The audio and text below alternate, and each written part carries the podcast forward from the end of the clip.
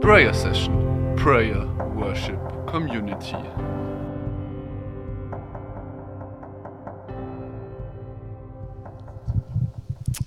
Also ich glaube, das mit dem Dialekt kriege ich nicht ganz hin, aber ich bemühe mich, dass ihr mich versteht, weil wir kommen eigentlich aus der Oberpfalz. Ähm,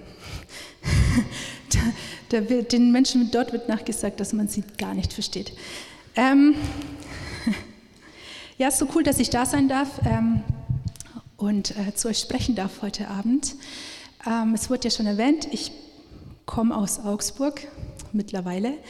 Ähm, ich bin da im Gebetshaus, ähm, Missionarin und seit eineinhalb Jahren in der Nachtschicht. Also ich bete in den Nächten von 0 bis 4, fünf, fünf Tage die Woche.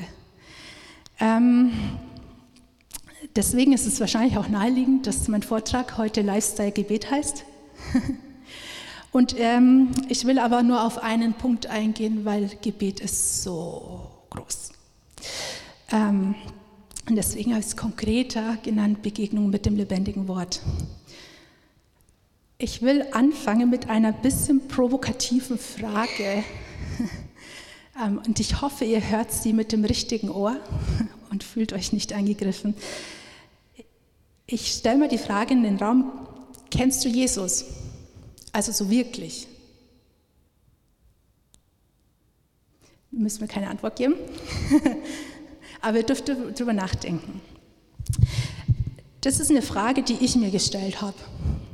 Ich habe mir ähm, vor drei Jahren stand ich an einem Punkt in meinem Leben. Ähm, ich habe studiert, habe auch eine ja, Lebensgeschichte mit vielen um Umzügen und so ähm, und stand da an einem Punkt und habe mich gefragt: Ist es eigentlich schon alles? Ich bin äh, katholisch sozialisiert, ne? so wie ihr wahrscheinlich oder die meisten hier. Ähm, wir sind da von klein auf so aufgewachsen, waren auch immer im Gottesdienst und ähm, äh, sind genau mit Jesus aufgewachsen, aber ich habe mich gefragt, ist das schon alles gewesen? Und dann hat mich Jesus auf einen Weg geführt, der richtig abenteuerlich ist. Ähm, und nach drei Jahren, drei Jahre später sieht mein Leben ganz anders aus, als ich es mir jemals vorgestellt hätte.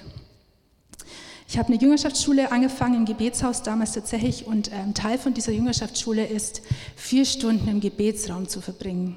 Sechs Tage die Woche, nicht nur fünf. Und ich dachte mir so, ja, voll cool, eh voll cool, so viel Zeit mit Jesus wollte ich ja. Ähm, endlich habe ich mal Zeit dafür.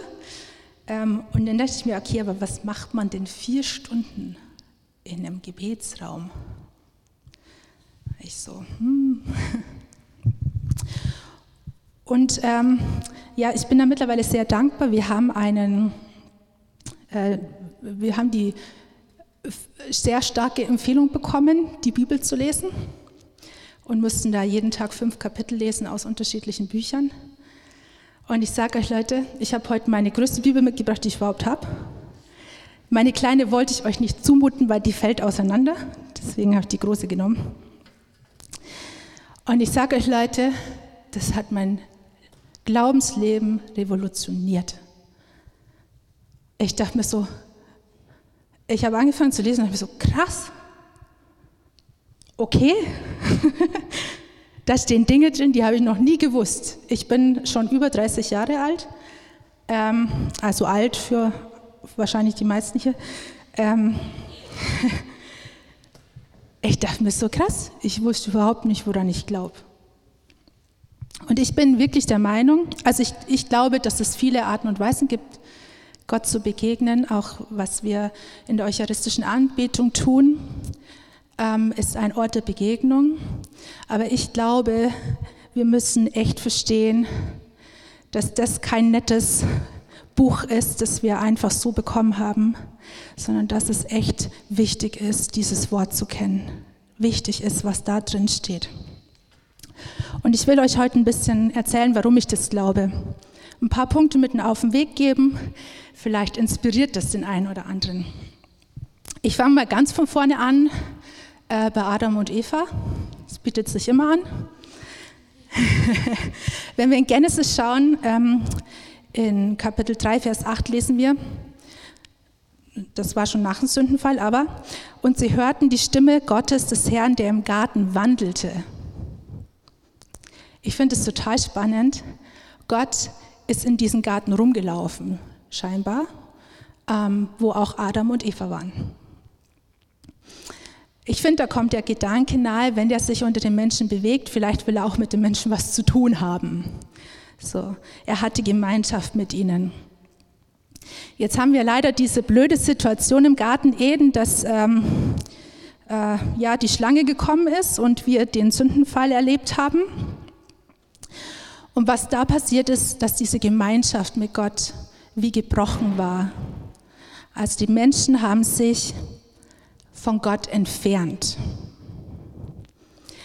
Das Spannende ist aber, Gott nicht von den Menschen, oder er wollte es zumindest nicht. Die Sehnsucht Gottes ist die gleiche geblieben. Er wollte eigentlich weiter mit seinen Menschen, die er geschaffen hat, die er so nach seinem Bild kreiert hat und über die, sie, die er sich so gefreut hat, wollte er weiter ähm, Gemeinschaft haben.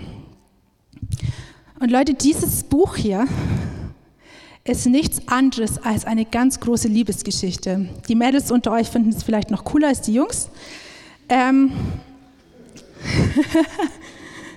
Aber das ist eine ganz große Liebesgeschichte und da steht drin, was eigentlich Gottes Heilsplan ist, was er vorhat. Das ist wie eine geheime Schatzkammer ähm, wo er uns einweihen möchte und äh, zeigen möchte, was ist eigentlich sein Heilsplan. Wir können da drin ähm, lesen von einem Gott, der sich sehnt nach einem Volk, das ihm gehört und letztendlich von einer Braut, die er vorbereitet, als die wir uns übrigens bezeichnen. Äh, als Christen sind wir die Braut, die sich vorbereitet auf die Hochzeit mit dem Lamm. Und was Jesus für uns getan hat am Kreuz, ist, diese Verbindung wiederherzustellen mit Gott. In 1. Korinther können wir das nachlesen, dass ähm, jeder, der an Jesus glaubt und ihm sein Leben, ange also sein Leben gegeben hat, ähm, wieder in diese Gemeinschaft hineingetreten ist und versöhnt ist mit Gott. Also da, wo Spaltung war, ist wieder Versöhnung geschehen. Und was ist Gebet? Ich finde, Gebet ist ein Raum, wo wir diese Begegnung erleben können mit, mit Jesus. Das ist nicht einfach was, was wir irgendwie aussagen. Ähm, es ist auch nichts, was wir aussagen müssen, sondern das ist was, wo du Gott von Angesicht zu Angesicht anschauen darfst. Das hört sich ein bisschen abstrakt an, ähm, aber Gott lädt dich ein, da wie Mose zu ihm zu kommen und er möchte mit dir reden wie mit einem Freund. Und das Ding ist, dass dieser Raum von Anbetung oder Raum von Gebet ist geprägt davon, wie du, wie du über Gott denkst. Davon hängt ab, ob du da gerne reingehst in diesen Raum oder halt eben nicht. Davon geht, hängt ab, ob du aus Liebe Sehnsucht hast, in diesen Raum hineinzugehen oder ob du nur kommst, wenn du irgendwas brauchst oder weil du vielleicht sogar Angst hast, dass du von ihm bestraft wirst. Weiß ich nicht. Gibt's alles. Aber Gott will ein Herz, das, das sich aus Liebe ihm zuwendet. Der sucht nicht nach deiner Leistung, der sucht nicht irgendwie nach dem besten Beter, der sucht nach, nach einem Herz, das ihm wirklich, wirklich gern hat. Und ich bin, ich bin der festen Überzeugung, dass es schwierig ist, was zu lieben, was man nicht kennt. Ich weiß nicht, vielleicht hast du schon eine Freundin oder einen Freund oder du hast einen besten Freund, eine beste Freundin, wie auch immer, in welcher Beziehung. Ich glaube, wir haben eine Sehnsucht, wenn wir jemanden sehr gern haben, dass wir den kennen wollen. Da willst du alles von der Person wissen. Und du willst irgendwie den verstehen, du willst wissen, was er fühlt. Ähm, Genau. Und du stellst Fragen, nehme ich an, um das rauszufinden. Und wenn wir zurückkommen zu, zu dem hier, dann lesen wir in 1. Johannes, ähm, bezeichnet Johannes Jesus selber als das fleischgewordene Wort.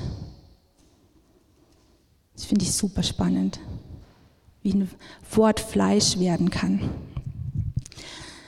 So, jetzt ist die Bibel Also das sind ja super viele Geschichten und Erzählungen drin. Aber, und das ist geschrieben. Geschrieben. Der Punkt ist aber, dass dieses geschriebene Wort, ähm, in diesem geschriebenen Wort möchte sich dir das lebendige Wort offenbaren. Es möchte dich, sich dir zu erkennen geben. Gott will, dass du ihn kennst. Das ist doch krass, oder? Gott ist ähm, Schöpfer von Himmel und Erde. Der ist so viel größer als wir und der möchte aber, dass du ihn kennenlernst. Und das ist Stück wert. Ich glaube, das machen wir bis in alle Ewigkeit. Ähm, aber er will, dass du ihn lieben kannst, wie er wirklich ist, nicht wie du vielleicht von irgendwem gehört hast oder was du mal gelesen hast, sondern er möchte, dass du ihn wirklich kennst. Und das Spannende ist, er zeigt dir dann auch, wer du bist. Wer du wirklich bist. Nicht, wer, was ein anderer Mensch über dich sagt oder was du vielleicht gelernt hast, sondern Gott zeigt dir, wer du bist und welchen Stellenwert du in seiner Heilsgeschichte hast. Diese berühmt-berüchtigte Berufung, nach der wir alle immer suchen. Gott ist Gott und er will trotzdem dein bester Freund sein. Und was ich noch viel krasser finde, ist, Gott ist ja allmächtig, der weiß alles. Und er will dir aber seine Geheimnisse offenbaren. Er will, dass du mit ihm zusammen diesen Weg gehen kannst. Er will, dass du Einblick bekommst in das, was er vorhat, in seiner unendlichen, ewigen Heilsgeschichte. Und du hast einen ganz besonderen Platz in dieser Heilsgeschichte. Ist dir das bewusst? Du hast einen Platz bekommen, den kann kein anderer ausfüllen. Der ist nur für dich reserviert. Und was passiert, wenn wir dieses Buch aufschlagen, ist, dass wir von dieser Geschichte lernen und dass wir darin unseren Platz äh, mit Jesus zusammenfinden können. Und es geht jetzt nicht darum, diese Bibel zu lesen. Ich glaube, manche stresst es. Boah, Alte Testament voll langweilig und so. Ähm, sondern es geht vielmehr darum, über dieses Wort nachzudenken. Das sagt der Psalm 1, lesen wir das bei Tag und Nacht, ist äh, über das Wort nachzudenken, derjenige ist glücklich. So, jetzt hat, denkst du dir vielleicht, ja okay, wie mache ich das dann? Weil also die ist jetzt besonders dick, gell? Die sind nicht alle so dick, da ist noch viel Erklärung und so dabei. ähm, ich will dir einfach ein paar Punkte noch zum Schluss mitgeben, wie du das machen kannst. Ähm, dich damit anzufreunden. Weil es geht nicht darum, irgendwie wieder was zu leisten und jetzt muss ich noch ein Buch lesen und was soll ich noch alles tun, sondern es geht darum, in diesem Buch etwas zu entdecken, was dir Jesus zeigen möchte, nämlich sich selber. So, dann nimmst du dir vielleicht ein Kapitel, vielleicht nicht gerade gleich am Anfang aus dem Alten Testament, sondern erstmal aus dem Evangelium und liest dir nur ein Kapitel durch. Und ganz oft ist es so, dass irgendwas uns anspricht. Irgendein Satz oder ein Wort wo wir irgendwie nicht checken oder wo wir irgendwie cool finden. Ganz, ganz unterschiedlich. Und dann fängst du an, Jesus Fragen zu stellen. Du darfst Jesus Fragen stellen, cool, oder? Du musst nicht einfach verstehen. Du musst nicht alles einfach so annehmen. Du darfst, du darfst kritische Fragen stellen. Und ganz oft ist es so, dass Jesus dann eine Gegenfrage stellt. Das ist gar nicht schlimm, weil dann stellst du ihm einfach wieder eine Frage. Ähm, Jesus dieses Jahr habe ich jemanden gehört, der gesagt, die Liebessprache von Jesus ist Fragen. Weil Fragen nämlich, eins erfordert Dialog. Jesus ist nicht daran interessiert, dich abzufertigen mit einer Antwort, sondern will den Austausch mit dir. Und Fragen stellen braucht diesen Austausch. Du musst dranbleiben. Und deswegen gib dich da nicht mit, alten, mit oberflächlichen Antworten zufrieden, sondern stell immer weiter Fragen. Du kannst über ein Wort so viele Fragen stellen, ähm, Glaubt mir, ich habe das schon ausprobiert. ähm, und für alle, die jetzt sich schwer tun mit dem Alten Testament, ähm, ich will so ein bisschen den Entdeckergeist in euch wecken. Wusstet ihr, dass im Alten Testament 300, nein, über 300 Prophetien auf Jesus gibt? Das ganze Alte Testament erzählt von Jesus und weist auf ihn hin. So für all diejenigen, die irgendwie so ein bisschen abenteuerlich veranlagt sind, macht euch doch einfach auf die Suche nach Jesus im Alten Testament. Ich finde es so schön, ich habe dieses Jahr eine äh, Aussage von einem Pastor gehört in, in Amerika, der gemeint, das hier ist die gedruckte Ausgabe von Jesus. Kann man jetzt darüber streiten, ob man das teilt, die Aussage, aber ich finde das ganz schön, weil das gibt diesem Buch einen höheren Stellenwert als das, was es oft in unserem in unserem Leben hat. Und ich verspreche dir eins, je mehr du dieses Buch studierst, darüber nachdenkst, über die Worte nachdenkst, desto mehr wirst du die Sprache Jesu lernen und desto leichter wirst du dich tun, seine Stimme zu hören. Es gibt so viele Stimmen in unserem Leben. Aber es wird dir leichter fallen zu hören, wenn er spricht in deinem Alltag.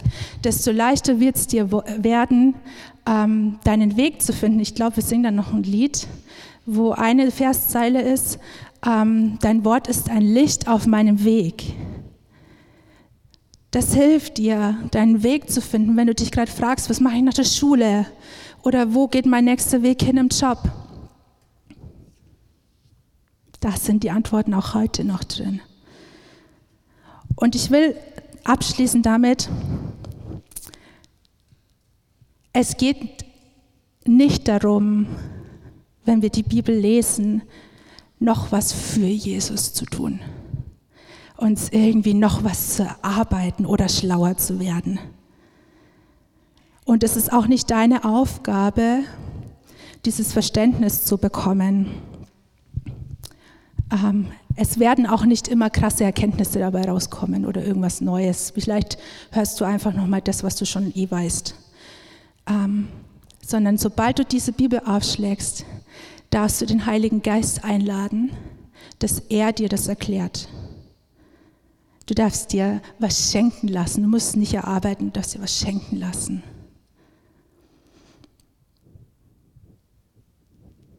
Ja.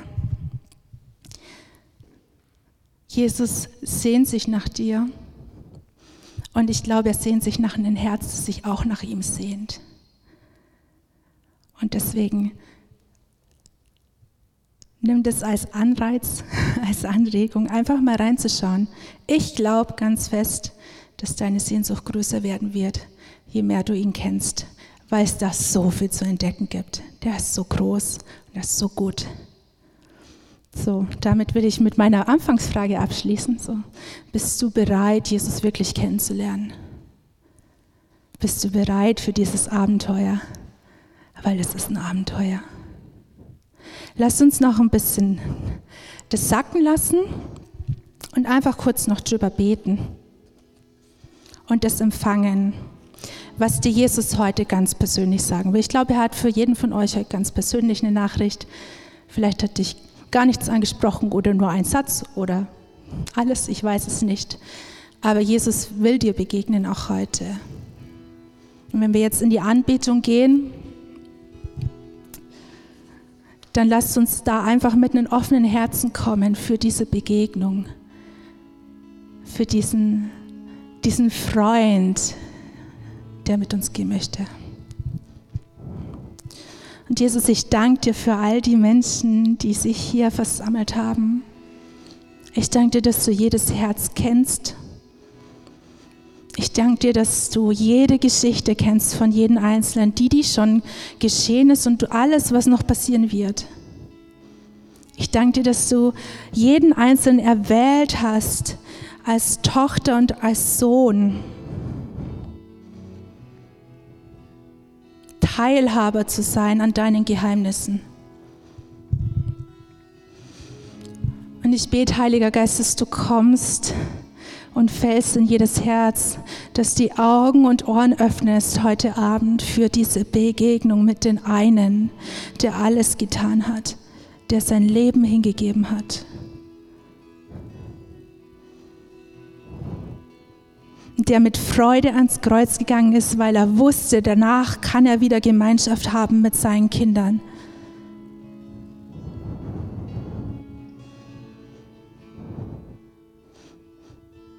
Jesus, ich bete, dass die Sehnsucht hier in den Herzen ist, dich mehr zu kennen und mehr zu leben, weil das ist alles, was du willst.